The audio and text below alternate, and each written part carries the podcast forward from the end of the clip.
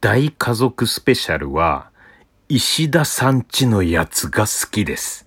三拍子高倉の高倉ラジオ。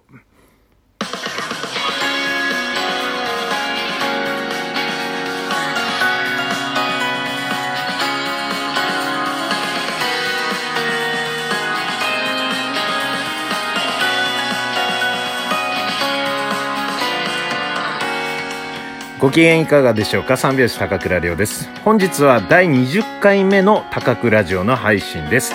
ラジオトークでお聞きの方は画面右側のハート、笑顔、ネギを連打。そして画面上のクリップマークを押し押していただけると、えー肩が上がったり下がったりします。はい。今上がったり下がったりしております。ありがとうございます。よろしくお願いします。今日ですね、あの、スーパーに買い物に行ったんですが、まあ、スーパーまでの道のりで、まあ、歩いて行ったんですけど、まあ、向かいから自転車に乗ったおばちゃんがこうね、えー僕の方に来てすれ違おうとしてたんですよ。で、そのすれ違おうとした瞬間、まあ、後ろに荷物置きに買い物袋を置いてたのか、そこからネギがバサって落ちちゃったんですよね。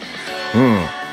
で、めちゃくちゃ近くにネギが落ちてるんですけど、でも、そのおばちゃんも気づいて自転車を止めたんですよ。でも、明らかに僕の方が近いんですよ、ネギまでの距離。で、ここですっごい迷いましたね。あの、なんで迷ったかというと、普段ならね、うん、コロナとかない時だったら迷わずね、パッとこうね、拾って渡すわけですよ、こう。ネギバトンみたいにして。うん。ネギバトンが何かわかんないけど、ネギをバトンみたいにしてパッとね、どうぞって。でも、今ちょっと、こういう時期でコロナとかで、まあ、接触ということになるんですかね。まあ、知らない人のね、えー手が触れたネギですよ。まあ一応ネギもビニールの袋に入ってるんですけど、そこを触ってどうぞとネギバトンで渡すのがいいのかどうかっていうので、ちょっと躊躇して、でも躊躇してる時におばちゃんが自転車から降りて、でも一瞬、あ、でもおばちゃん腰悪かったらどうしよう、かがんでね、ネギ取るの、うーん、ちょっと大変かもって思った瞬間、パッとね、もう、よし、取ろうと思って、ネギ、もうなるべく下の方。まあ、な、何が下の方がいいのかわからないんだけど、白い方の、そんな持たないようにして、どうぞって渡したら、まあ、ありがとうって言ってくれたんで、まあ、よかったけど、これね、ちょっとそういうところに神経質になってる方だったら、触んないでってなるかもしれないし、すごい難しいですよね、こういうのって。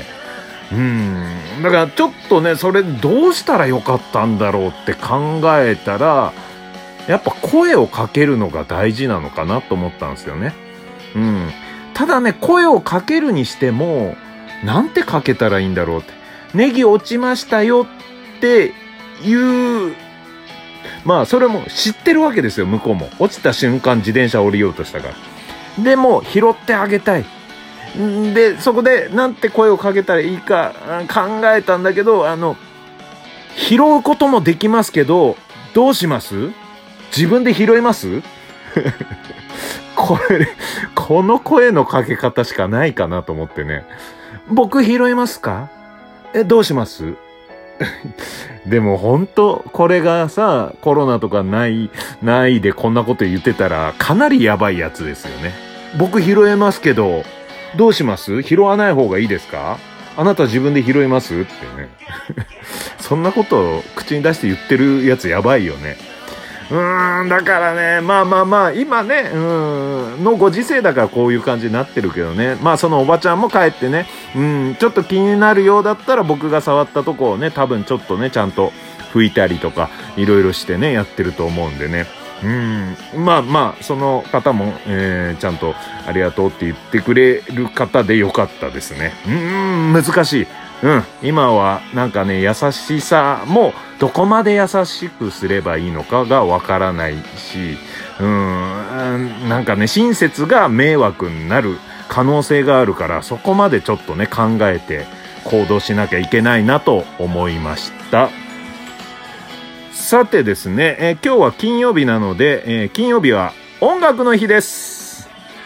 えー、三拍子高倉はですね、えー、漫才の他に音楽活動をやっております。両高倉という名前で、えー、いろんな都内のライブハウス出たりとかですね、ミュージックビデオを、えー、両高倉チャンネルに載せたりして、うん、音楽活動をやってるということなんで、えー、音楽の話をしていきたいなと思います。それでですね、メッセージホームで結構ね、えー、またね、いろいろ募集したところ、いろんな、えー、コメント、メッセージがありましたね。まあ、初めて買った CD は何ですか？とかね。うん。初めて買った CD はですね、まあ、さらっと言っちゃいます。うん。初めて買った CD、カッコ、初めて買ったカセット、えー、レコードって書いてあったんですけど、CD の時代です、僕は。うん。CD、えー、ただ、あの、アルバムの CD じゃなくて、シングル CD ね、あの、小さめの細長いやつ、あれの時代で、で、一番最初に買ったのが、でもちょっと遅かったの、中1ぐらいかな、CD 初めて買ったのが。もう早い人はね、小5とかね、小学生で買ってるんですけど、僕初めて買ったのがですね、えー、小沢健二フューチャリング、スチャダラパー。今夜はブギーバック。うん。ダンスフロアに華やかなってやつ。あれ、もう今ね、相当な人たちがカバーしててね、結構ね、耳にしたことはあると思うんですけど、もうあれはもう初めて買って、で、未だにカラオケに行ったら歌えます。えー、小沢健二のとこも、スチャダラパーの場所も、えー、完璧に歌えます。123を待たずに16小節の旅の始まりっても、ここのラップの部分もね、もうそれだけもうめちゃくちゃ聞いて、センセーショナルだったの。何これラップっていうもの知らなかったから、あの、歌の中にトークが入ってるって思ったね。早口のトークが。で、それがすげえってなって、あの昔やってたボキャブラ天国というね、あの、タモリさんが司会で若手芸人さんたちが出てた番組のエンディングテーマとかだったんですけど、それ聞いてね、衝撃的でしたね。うん。それが初めて買った CD ですね。あとですね、えー、メッセージいただいておりました。えー、高倉さんは小中高の校歌を思い出せますか？私はなぜか小学校の校歌は今でも歌えるのですが、中学、高校の校歌は全く思い出せません。ラジオネーム、ブナシメジさんからですね。まあ確かにね、小学校って、なんで覚えてるかというと、6年間だったからかな。あとまあ子供の頃ってね、こう、何でも吸収力がすごいいいし、それで覚えると思うんですよね。で、歌いたいっていう気持ちもあって。で、中学高校は3年ずつだから、うん、しかもね、ちょっとシャイになってきて、あんまり歌わなかったりするんですよね。だから覚えてないかもしれないですね。まあ僕は覚えてますけどね。うん。小学、開け、伸びゆくみんなのってね。あの、二つあるんですよ。高いパートと低いパート。効果で珍しくないですか？開けと、開け、あれ？あ、一緒かな？うん。高いパート。高学年になると低いパート歌わされるっていうね。で、中学校は、青い空、連なる山並み、開けゆく。で、高校が、十勝源と遥かなる。出だしはね、歌えるんですけど、フルで歌えるかどうかわかんないな。うん。でね、中学校の時、なんか、まあ、えー、僕が中1で、えー、中学校で校歌を歌うみたいな全校集会みたいなのあった時に、あの、誰も歌ってなかったんですよ。2年生、3年生。うん。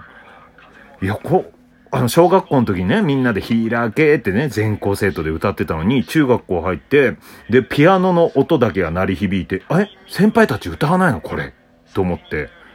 そう、そういうなんかね、流れがあったんですよ、僕の大空中学校ね。いつからなってたのかは知らないけど、うん。で、中1、中2と、やっぱり先輩がいるから、歌わない流れが続いてきいて、もう入、あの、入学式でも何でも、うん、終業式でも。